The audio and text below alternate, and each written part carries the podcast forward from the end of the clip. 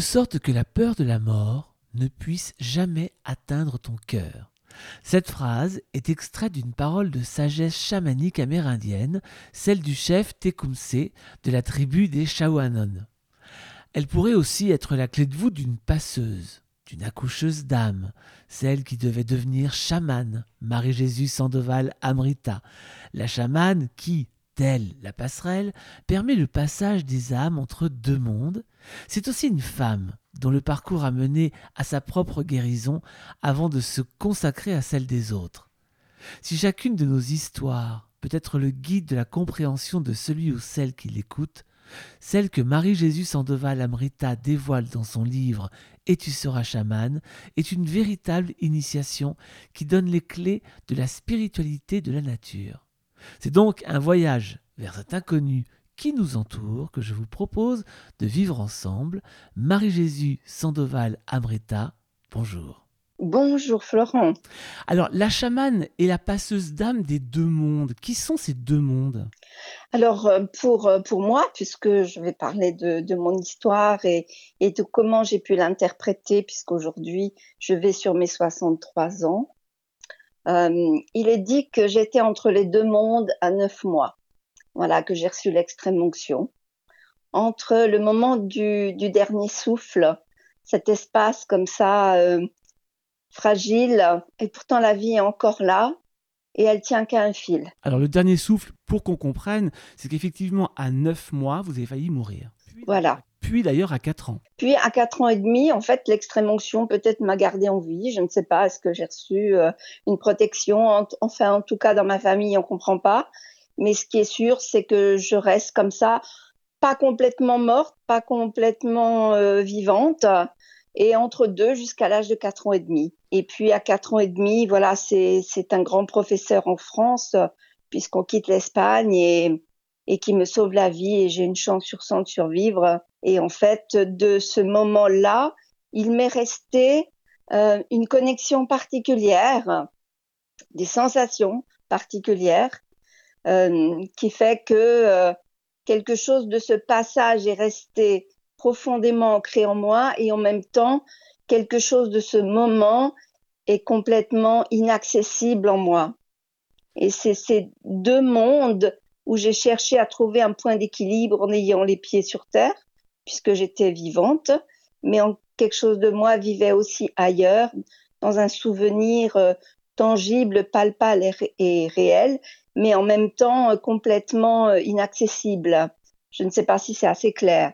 Alors en tout cas, euh, oui, c'est clair. Et, à 5 ans, pour qu'on comprenne vraiment bien, vous avez des premières visions qui sont plutôt, on va dire, des visions plutôt diaboliques. Vous avez vécu aussi une sortie de corps.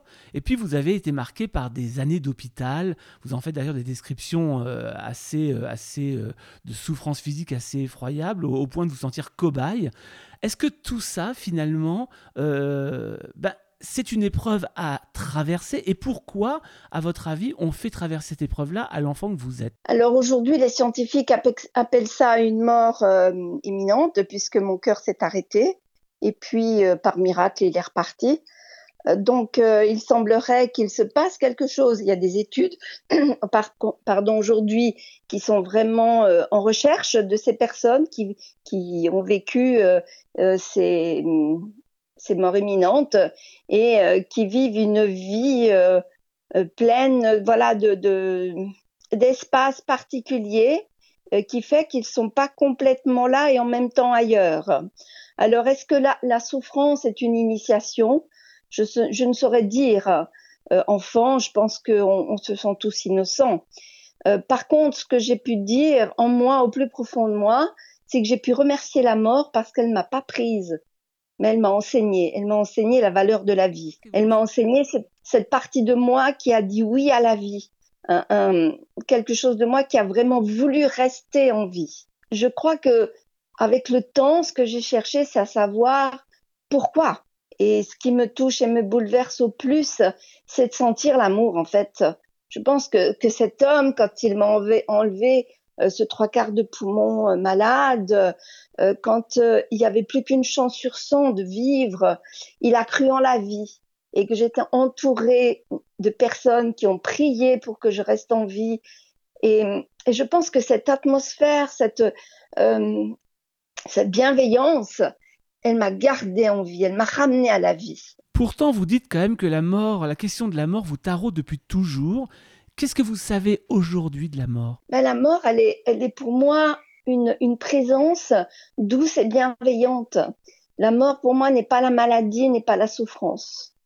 C'est un guide, comme la lame du tarot. C'est un, un enseignement. C'est une présence qui est là avec moi parce que je sais que quand viendra ce jour de ce rendez-vous du dernier souffle, euh, quelque chose de moi se souvient de, déjà de, de, cette approche aussi près du voyage de l'âme et que je m'y prépare en essayant d'avoir le, le cœur le plus léger possible, comme ce passage avec, avec Osiris, un cœur aussi léger qu'une plume. C'est-à-dire que mes amertumes euh, d'être humain avec ses envies, ses désirs, ses frustrations, ses colères, ses blessures, se sont apaisées, se sont conscientisées et que ça a été une grâce de pouvoir faire ce chemin, grâce à cette, à cette, oui, cette lame du tarot, la mort, cette faucheuse. Elle, je la regarde avec tendresse et avec beauté et avec, euh, euh, comment je dirais, on, on est amis, voilà. On est amis, on n'est pas ennemis. Et je sais que je suis une immortelle. La liberté, c'est aussi un mot qui revient très souvent, et souvent d'ailleurs en opposition à une éducation remplie de codes qui est la vôtre, celle de votre enfance. C'est quoi la notion de liberté pour la femme que vous êtes devenue aujourd'hui? La liberté, pour moi, c'est l'endroit où je peux aller regarder au plus profond de moi, en ayant ce courage et cette authenticité de pouvoir, en fonction de ce qui a émergé de mes profondeurs, non pas en faire une vérité, mais une, une liberté d'être de pouvoir le manifester à l'extérieur ou de le garder secret au plus profond de moi, à l'intérieur. Vous êtes parti faire énormément d'expériences chamaniques euh, dans le monde entier d'ailleurs. Quel a été le, le, déclic qui vous a envoyé euh, dans cette destinée-là? Alors c'est un des chamans avec qui j'ai travaillé, non pas euh, parce que je souhaitais le faire, mais parce que la vie nous a mis un rendez-vous, un rendez-vous, et je pouvais très bien voilà, le, ne, pas, ne pas y adhérer, ne pas m'engager. Et avec ce groupe de travail dans une dimension très rationnelle, hein, vipassana, la respiration, la présence, le souffle, le silence, euh, bien les visions qui venaient à moi euh, étaient en fait les, visions que les autres qui avaient fait des voyages chamaniques euh, avaient. Et, et, moi, en n'ayant absolument rien pris, puisque j'étais très longtemps réfractaire voilà, à tout type de démarche euh, qui pourrait euh, me déstabiliser profondément, puisqu'enfant j'avais déjà ces voix et ces visions et que j'ai pensé que j'étais folle, donc j'avais pas besoin d'en rajouter. J'avais plutôt besoin de quelque chose qui me rassure. Voilà, il m'a vraiment dit maintenant il est temps que tu viennes, que tu viennes voir et c'est la confiance que j'avais en lui et parce que les autres m'ont dit qu'effectivement ce que je voyais ou ce que j'entendais euh, c'est ce qu'eux avaient rencontré avec euh, ces voyages chamaniques. Donc, euh, à force de résister, bien un beau jour, j'ai fait confiance et puis je me suis laissé prendre par la main. Alors il y a eu bah, pas mal de mentors, hein. je pense par exemple à Aigle Bleu, Aigle Argenté, Aigle Noir, Swamiji, ou encore le roi des gitans Manitas des Plata, ce sont que des hommes finalement. Diriez-vous que ces hommes ont contribué à éveiller votre féminin? Oui, oui, le regard du masculin, quand je suis allée chercher dans mon histoire, euh, c'est le regard de mon grand-père, celui qui m'a donné mon prénom, celui qui souhaitait être mon parrain, ce rebelle, euh, cet homme sage dans, son village, euh, ses valeurs, un peu comme un chef de tribu. Et, et quand je suis revenue de mon opération et que je suis allée donc en convalescence dans mon village, euh, il semblerait que je dansais pour lui. Je n'en ai aucun souvenir. Pourtant, voilà, la maladie s'est éloignée de moi. Euh, mais je pense que le regard qu'il a porté sur moi et cette petite fille, puisque lui-même était malade, il avait la silicose, donc on était tous les deux à pas pouvoir respirer correctement ou comme les autres. Euh, que cette petite fille voulait le voir dans ses yeux, voilà, la vie, et, et, que lui me regardait avec avec cette grâce et que ce regard de cet homme a sûrement construit toute mon identité de femme. Et quand je danse, je, je, suis dans quelque chose de la transe et, et quelque chose en moi, voilà, s'expand, se dilate, se réveille. Et c'est une forme, voilà, d'extase mystique, comme disent les, les oui, les, hommes ont été bienveillants avec moi. Mais ça veut dire en même temps, quand je vous écoute, que le regard masculin, finalement, va, être, euh, va contribuer à, faire émerger le féminin? Ce n'est pas forcément le cas dans nos cultures. Hein. Oui.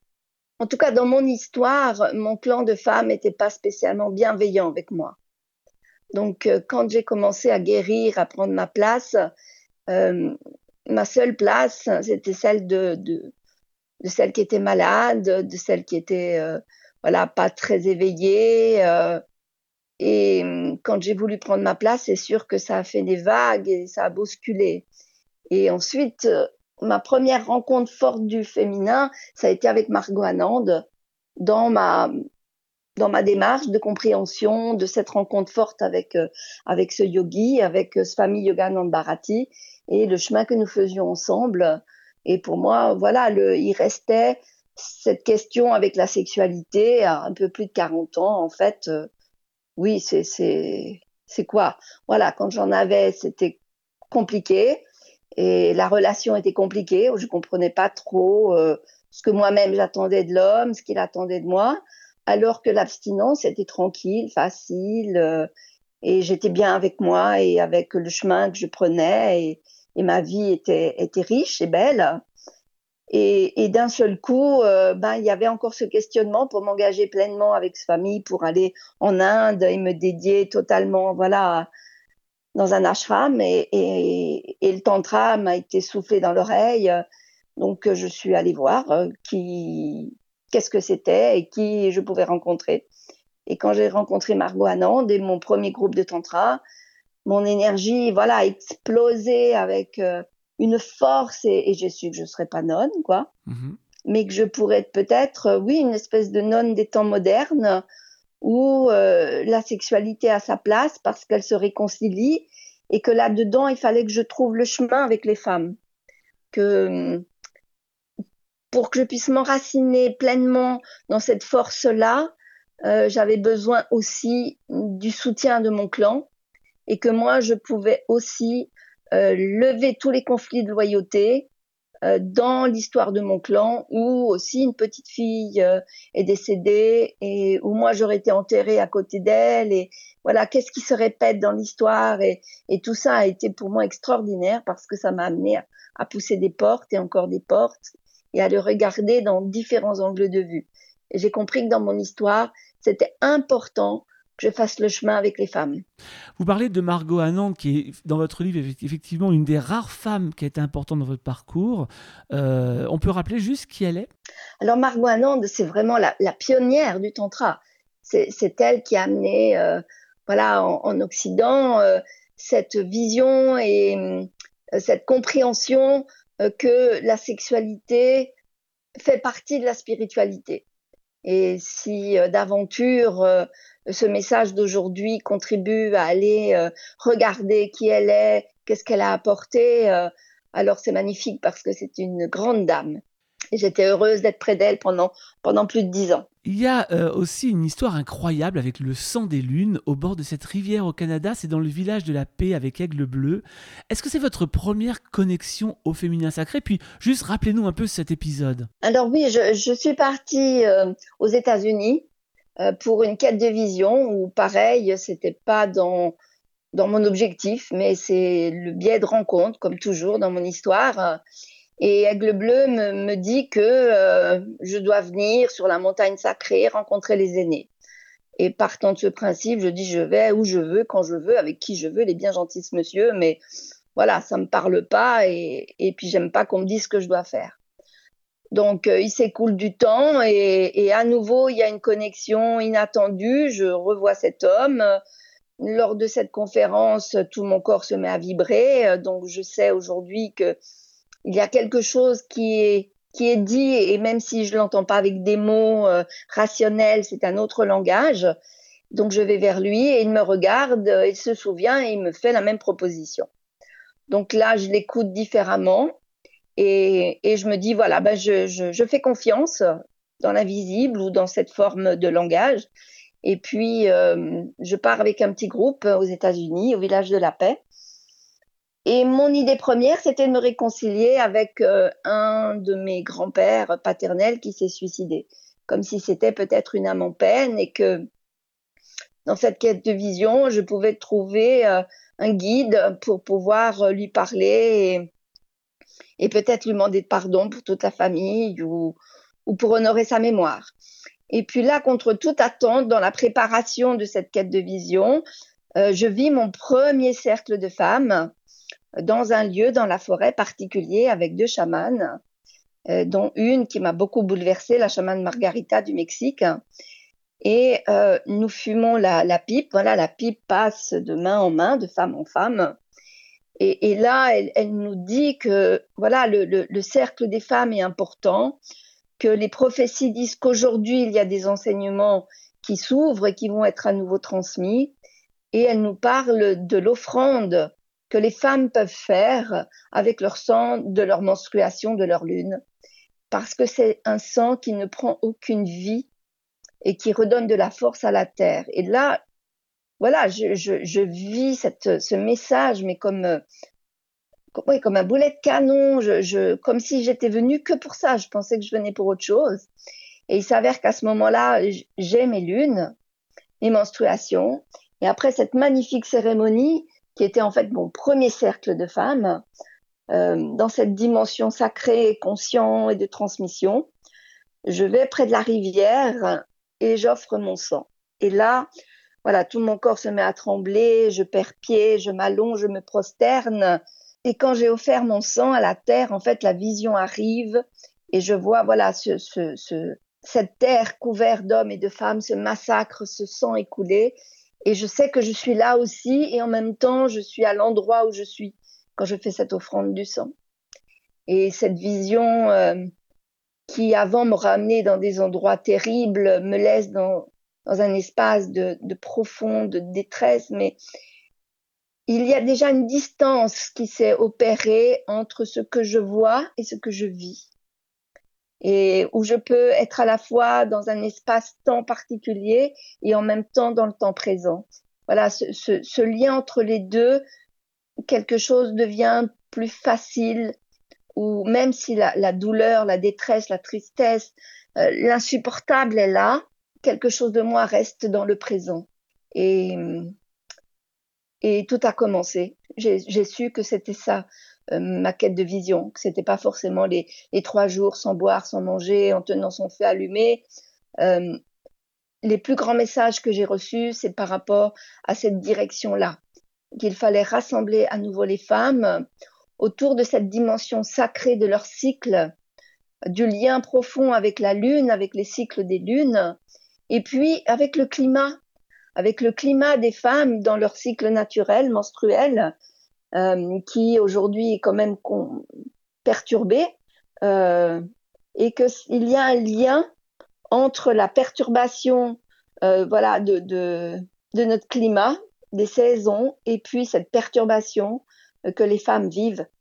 Euh, parce que ben il y a plein de jeunes femmes qui ont vécu tout un temps de leur vie sans un cycle naturel de par la contraception.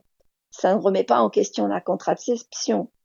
Ça remet juste en, lumière, peut-être, en questionnement, quand les femmes qui sont apparentées dans cette dimension magique euh, à la Terre-Mère et au cycle lunaire euh, vivent cette perturbation. Il y a un écho avec la Terre et son système, et ou inversement. Et d'ailleurs, cette chamane dont vous parlez vous dit d'ailleurs, la femme doit prendre sa place. Qu'est-ce que vous entendez, Marie-Jésus, à ce moment-là? Et d'un point de vue plus global ou énergétique peut-être, qu'est-ce que ça signifie? Alors, moi, je l'ai vraiment vécu dans ce message avec son hochet qui disait La femme a un grand, j'ai un grand pouvoir à l'intérieur de moi et, et, et, elle te dit pas quoi, hein elle n'est pas là pour te dire écoute, c'est le moment, je te dis quelque chose d'important. C'est ça a l'air comme ça de rien et soit ça rentre dans ton oreille ou ça te touche profondément ton cœur et qu'à un moment ça chemine en toi.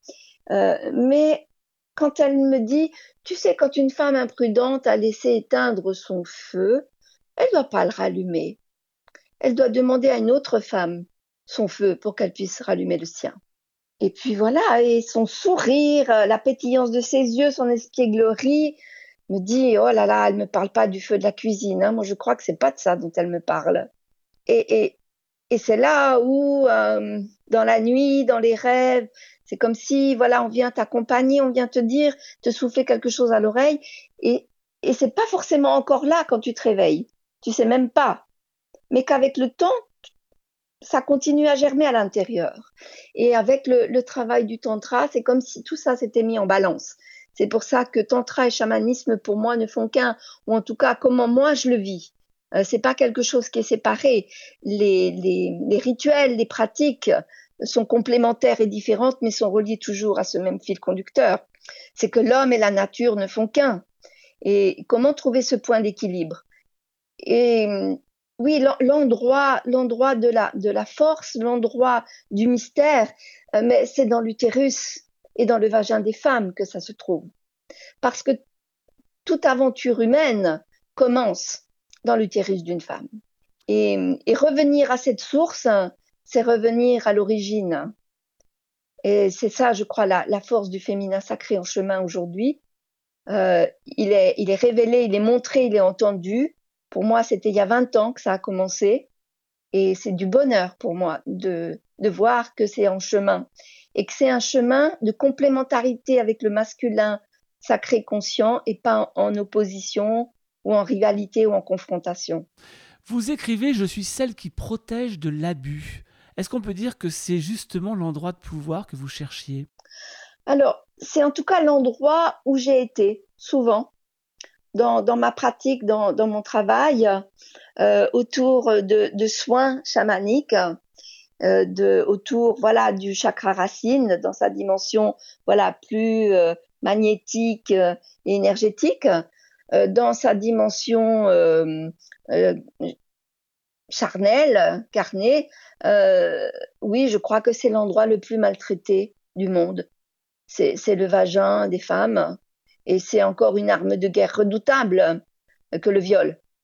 et c'était intéressant pour moi aussi d'entendre dans ces enseignements du tantra que quand les parents vivent leur amour dans leur sexualité, les enfants ne sont pas en danger. Il y a quelque chose euh, qui les relie, qui est euh, rayonnant et, et, qui fait que les relations qui sont en place dans cette constellation familiale sont au bon endroit. Parce que l'abus, elle est de toute nature, émotionnelle, énergétique euh, et physique. C'est pour ça que vous dites aux femmes, finalement, aujourd'hui, d'honorer la femme en elle et d'entendre l'appel de la féminité intérieure, de la femme intérieure même Oui, qu'elles puissent vraiment honorer cette partie d'elles comme un temple qui leur appartient, parce que euh, c'est là où se trouve leur propre mystère. Euh, le pendant, ce serait ces grottes euh, où il est dit voilà qu'il y a ces vierges noires, ou en tout cas cette émanation d'énergie euh, des entrailles de la terre et qui est porteuse de mysticisme, de magie, peut-être de guérison. On se met bien à genoux, on se prosterne bien dans une église, une cathédrale, une mosquée, un temple et le temple de la femme, euh, c'est cet endroit-là.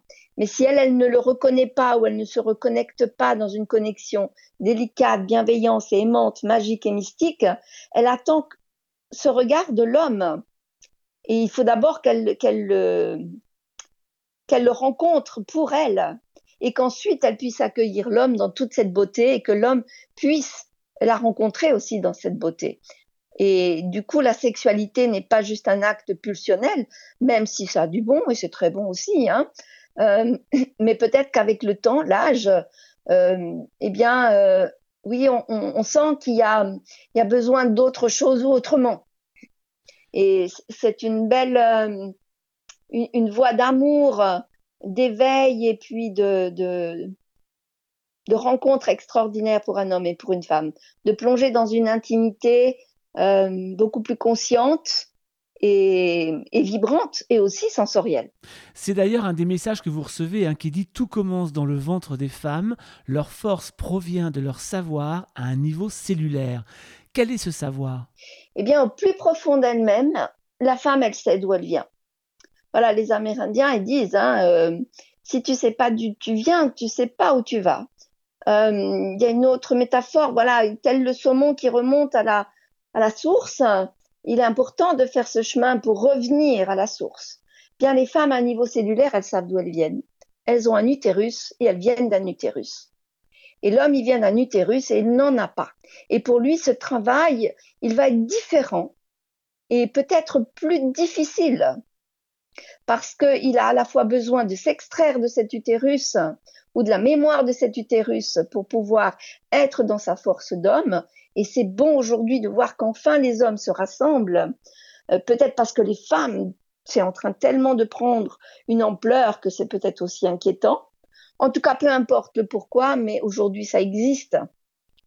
Pour que les hommes puissent toucher leur force et leur vulnérabilité. Et que ça n'enlève rien à leur puissance et que la femme, elle peut être dans sa vulnérabilité, ça n'enlève rien à sa puissance. Alors vous parlez aussi du mont Golgotha hein, qui se situe à Jérusalem, enfin qui n'existe plus mais qui était à Jérusalem, que l'on appelle aussi le lieu du crâne. Pour la petite histoire d'ailleurs, c'est la colline où le Christ a été crucifié. Vous le comparez à un vagin dont la porte mènerait au centre de la terre, renfermant en son sein un trésor et qui serait gardé par des femmes. Est-ce que nous sommes là particulièrement face à un archétype du féminin sacré?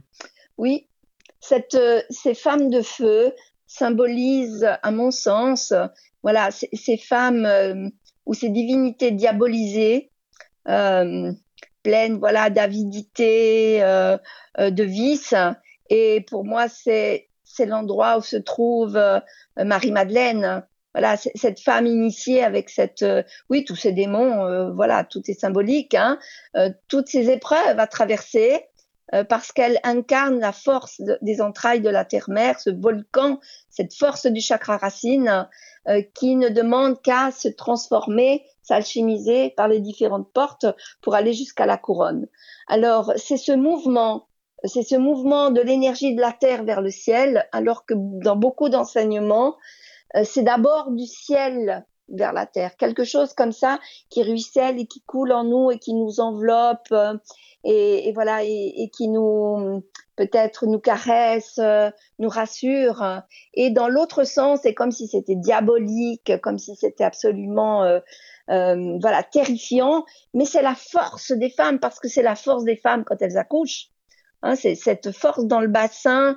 Il est dit qu'elle est sept fois plus importante que dans celle d'un homme parce qu'elle est là, qu'elle soit manifestée ou pas, c'est ce qui va se mettre en mouvement lors de l'accouchement. Donc euh, cette force des femmes, elle représente aussi la force de la sexualité des femmes qui a été tellement verrouillée, condamnée euh, et martyrisée. Alors c'est marrant parce que vous parlez de Marie-Madeleine et à plusieurs reprises depuis le début de cette initiation que vous vivez dans votre vie, on vous compare justement à l'énergie de Marie-Madeleine, qui était, on le rappelle, l'apôtre du Christ, la première apôtre du Christ. Qu'est-ce que ça a représenté cette comparaison? Et que représente Marie-Madeleine sur votre chemin chamanique? Pour moi, elle représente l'archétype de ce féminin parce que c'est tellement loin. Oui, j'ai rencontré Shakti, j'ai rencontré Durga, voilà, j'ai rencontré vraiment avec différents enseignements les archétypes du féminin avec cette force-là et cette beauté. Et, de par le prénom que mon grand-père m'a donné, de par mon environnement, euh, dans ma famille, mon pays, euh, euh, bien sûr que il y a une connotation christique. Pour moi, Marie-Madeleine, elle représente cette femme qui porte ce message de l'amour. Vous écrivez d'ailleurs Marie-Madeleine n'est pas une prostituée, mais le calice du Graal. Oui, ça pourrait. Qu'est-ce que ça veut dire? Alors, quand, on, quand, on, regarde une cloche euh, tibétaine hein, qui est utilisée donc dans les pratiques euh, bouddhistes et tout ça, ou, ou ce qu'on retrouve à l'église, si, si, si on retourne cette cloche, en fait, ça représente euh, une coupe hein, et puis dans cette coupe, euh, si on est peut-être un peu audacieuse, téméraire, ou peut-être, euh, comment je dirais, euh, folle, on y met du vin. Mais si on enlève le vin et si on y met le sang des lunes des femmes, qu'est-ce que ça, ça, pourrait vouloir dire? Est-ce que ça pourrait vouloir dire que quand les femmes vibrent dans cette fréquence avec euh, sagesse, amour et conscience, euh, le, sang du Christ, est-ce que ce serait le sang des lunes des femmes? Est-ce qu'il n'y aurait pas un lien euh, avec une métaphore, avec cette dimension que oui, le, sang menstruel des femmes, c'est pas un truc qui pue, qui est dégueulasse, qui est chiant. Euh, c'est pas une malédiction, c'est une bénédiction. Et que quand on l'offre à la terre, on, donne à la terre, on restitue à la terre cette force que portent euh, en chacune, euh, chacune de nous les femmes. À partir du moment où on y voit de la beauté, comme si c'était le sang du Christ, c'est-à-dire un sang qui ne prend aucune vie mais qui honore la vie. On peut broder, on peut, on peut chercher. Moi, je sais qu'en tout cas, ça m'a profondément bouleversée de mettre dans cette dimension-là de la vie et de la beauté, et aussi euh, une légitimité des femmes euh, dans cette dimension euh, spirituelle. C'est intéressant, ça veut dire que réapprendre à vénérer la terre, ce serait accepter le sacre du féminin? Oui. Quel chemin est-ce qu'on devrait prendre pour cela? La direction que je donne aux femmes, c'est qu'elles puissent revenir déjà dans cette beauté de leur cycle. Combien de femmes me disent j'ai mes ragnagnas, j'ai mal au ventre, c'est terrible. Et, et moi d'avoir entendu que avec la chamane Margarita, aux États-Unis qu'autrefois, quand euh, voilà, les femmes marchaient ensemble, elles avaient souvent leur, leur lune, leur menstruation en même temps. Et, et moi, j'ai vécu cette expérience hein, euh, en territoire cherokee aux États-Unis. Euh, J'étais dans un cercle en périphérie du grand cercle initiatique, et c'était les femmes qui avaient leur lune. Et, et quand on passait devant nous, on se prosternait devant nous. C'est-à-dire qu'à ce moment-là, nous représentions une connexion extraordinaire entre la terre et le ciel, le ciel et la terre, tellement forte qu'effectivement, il fallait qu'on soit un peu en périphérie pour pas que ça vienne interférer euh, dans leur pratique. Mais c'était pas que, voilà, on fait tourner la mayonnaise, euh, voilà, on, on, est maléfique, euh, mais au contraire, on a cette connexion qui s'ouvre euh, dans notre vagin quand le sang coule. Et, et ça a été pour moi ça, dès, dès le début, de dire aux femmes, si vous, vous ne trouvez pas du sens de la beauté à vos cycles, vous vous éloignez de ce lien intime et profond avec la terre-mère et ses saisons et ses cycles. Euh, si euh, vous y voyez euh, une contrainte, vous pouvez pas vous honorer. Et si, si d'aventure vous entendez ce que j'ai entendu et que ça vous parle, alors quelque chose de moi a accompli sa mission. C'est-à-dire qu'à ce moment-là, il était bon que les femmes entre elles, voilà, prennent du temps pour se poser, pour se reposer, pour rêver. Que parfois, quand elles rêvaient, elles rêvaient pour elles, mais elles rêvaient pour le clan. Voilà, c'était une dimension euh, de médiumnité. Hein, qu'elles pouvaient peut-être anticiper et voir quel chemin il fallait prendre euh, pour, pour trouver un lieu où il y aura à manger, à boire, où, où ce sera un endroit refuge. Et ça commence avec l'acceptation d'être totalement une femme, dans sa totalité. Et que être une femme, ça commence avec ce premier rituel, qui est le rituel du sang. Il n'y a pas besoin de concertation dans les différents coins du monde euh, pour dire on fait un rituel de passage, pour dire voilà, maintenant je suis une femme. Nous sommes toutes reliées par ce passage du premier jour du sang, quand le sang coule. Et nous serons ensuite toutes reliées quand ce sang s'arrêtera de couler et que nous serons à un autre endroit. Et c'est un endroit aussi à honorer et parce que la société peut-être dit aux femmes ménopausées, voilà, qu'elles vont devenir moches, qu'elles vont pas être désirables, euh, que c'est la fin, alors que c'est un nouveau cycle qui, lui, a une autre beauté. Et, et j'aime proposer aux femmes qu'elles puissent faire l'offrande de l'eau dans un récipient circulaire le soir de la pleine lune, pour que le reflet de la lune se reflète dans cette eau car euh, la chamane Margarita me disait c'est le moment de la toute-puissance des femmes et des montées. Bouffées de chaleur, c'est des montées d'énergie, d'autres connexions neurologiques. C'est pour ça qu'il est dit que c'est le temps de la sagesse des femmes, c'est le temps de la transmission, c'est le temps des grands-mères, euh, c'est le temps de l'eau et de l'au-delà. Voilà, c'est cette dimension de clarté, de clairvoyance pour regarder derrière le chemin qui a été fait et puis regarder devant le chemin que l'on souhaite faire. C'est ça pour moi le message des femmes. Alors le masculin, lui, il est à l'extérieur du cercle des femmes, pourtant il va devoir jouer son rôle si on parle de vénérer la terre pour accepter le féminin sacré. Quel va être le rôle du masculin à ce moment-là? Alors le, rôle du masculin tel que je l'ai entendu, parce que je ne suis pas un homme, mais que j'ai beaucoup travaillé aussi cet endroit, c'était bon d'entendre euh, que l'homme, lui, il porte en lui la semence et que la semence, les semences sont à protéger. C'est peut-être ça la mission de l'homme. Si la, femme, c'est la terre, il faut garder une terre fertile. Euh, il nous faut aussi des semences qui soient fortes et qui puissent nourrir la terre. Votre grand-mère Petronia était aussi guérisseuse. Vous pensez avoir été appelée à poursuivre son travail ou sa quête? Oui, je crois que l'endroit où j'étais en lutte, sans savoir que c'était ça, puisque je ne l'ai pas, je ne l'ai pas connue, et pour la petite histoire, euh, ma grand-mère, euh, donc paternelle, euh, elle tombait en état catalyptique. Donc, elle a été veillée comme une morte. Et puis, celle qui l'a vue bouger a failli mourir d'une crise cardiaque. Et, en fait, aujourd'hui, il y a un vocabulaire, hein, mais pour l'époque, il n'y en avait pas. Donc, c'est mon père qui recueillait ses, ses confidences. Et donc pour lui, euh, ben voilà, sa maman, elle, partait en voyage pendant euh, plusieurs jours et puis elle revenait. Et, un jour, il m'a confié que sa mère lui disait que quand euh, ses voix venaient la chercher, il fallait qu'elle fasse le travail parce que sinon il, il, la giflait, il la touchait. Et ma grand-mère maternelle était très croyante et très religieuse, ce que moi je ne suis pas forcément, en tout cas pas dans ce sens-là et, que cette pierre euh, euh, dans la famille, puisque sa mère est morte euh, des suites de la foudre qui est tombée près d'elle, et il est dit dans, la tradition, en tout cas familiale, que cette pierre de, cette zone d'impact de la foudre, sept ans après, il y a une pierre qui remonte à la surface et que cette pierre de feu, c'était une pierre de guérison. Et moi, on m'a offert une, pierre. Voilà, c'est aussi cet homme qui m'a mis en chemin, materne, et il m'a donné un, quartz fumé du Mont Sinaï. Et ça a été ma pierre de feu. Euh, oui, c'était sûrement euh, quelque chose du lien, euh, du clan, et, et, en même temps, c'était sûrement ce qui était le plus difficile à accueillir et accepter.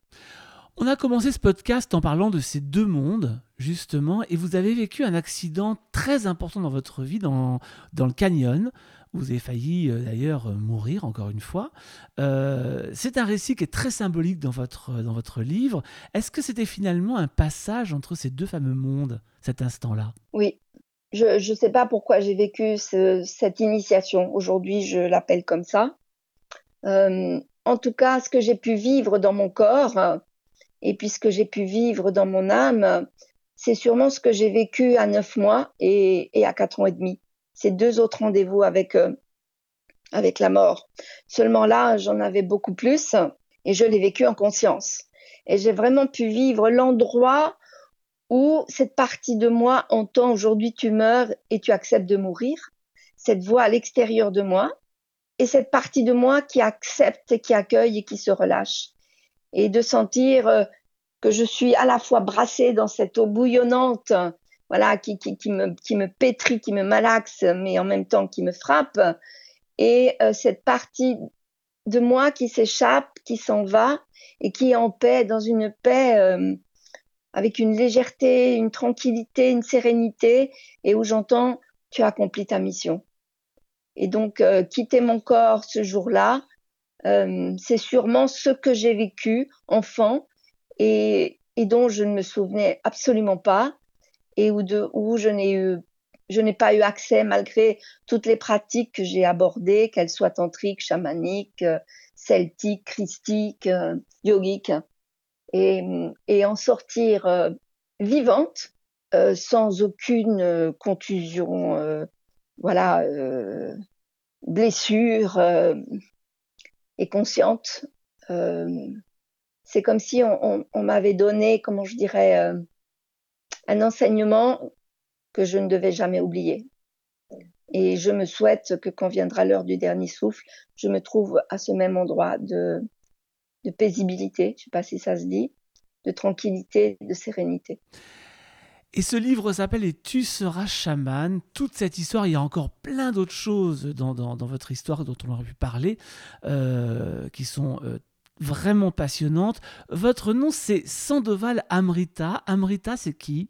Alors, Amrita, c'est le, nom que m'a donné euh, Swami Yogananda Bharati en me regardant dans les yeux et en ne me disant rien d'autre que Amrita, avec des yeux, avec un amour profond. Donc, euh, j'ai entendu que c'était important. Donc, je, je l'ai pris, ce nom, et je l'ai donné à l'association que j'ai créée euh, tout au début de mon parcours, Amrita. Et puis, quand j'ai su ce que ça voulait dire, nectar d'immortalité, euh, voilà, il m'a dit qui mieux que vous peut parler de la vie, vous qui avez rencontré la mort? Et, et Amrita, aujourd'hui, avec mes bientôt mes 63 ans, je, je l'entends comme euh, la connexion, la fréquence de la vibration et, le chemin sur lequel je marche. Ce livre Et tu seras chaman, c'est aux éditions Vega. Marie-Jésus Sandoval Amrita, merci beaucoup. Merci à vous. Merci pour, euh, pour l'écoute. À très bientôt, qui sait.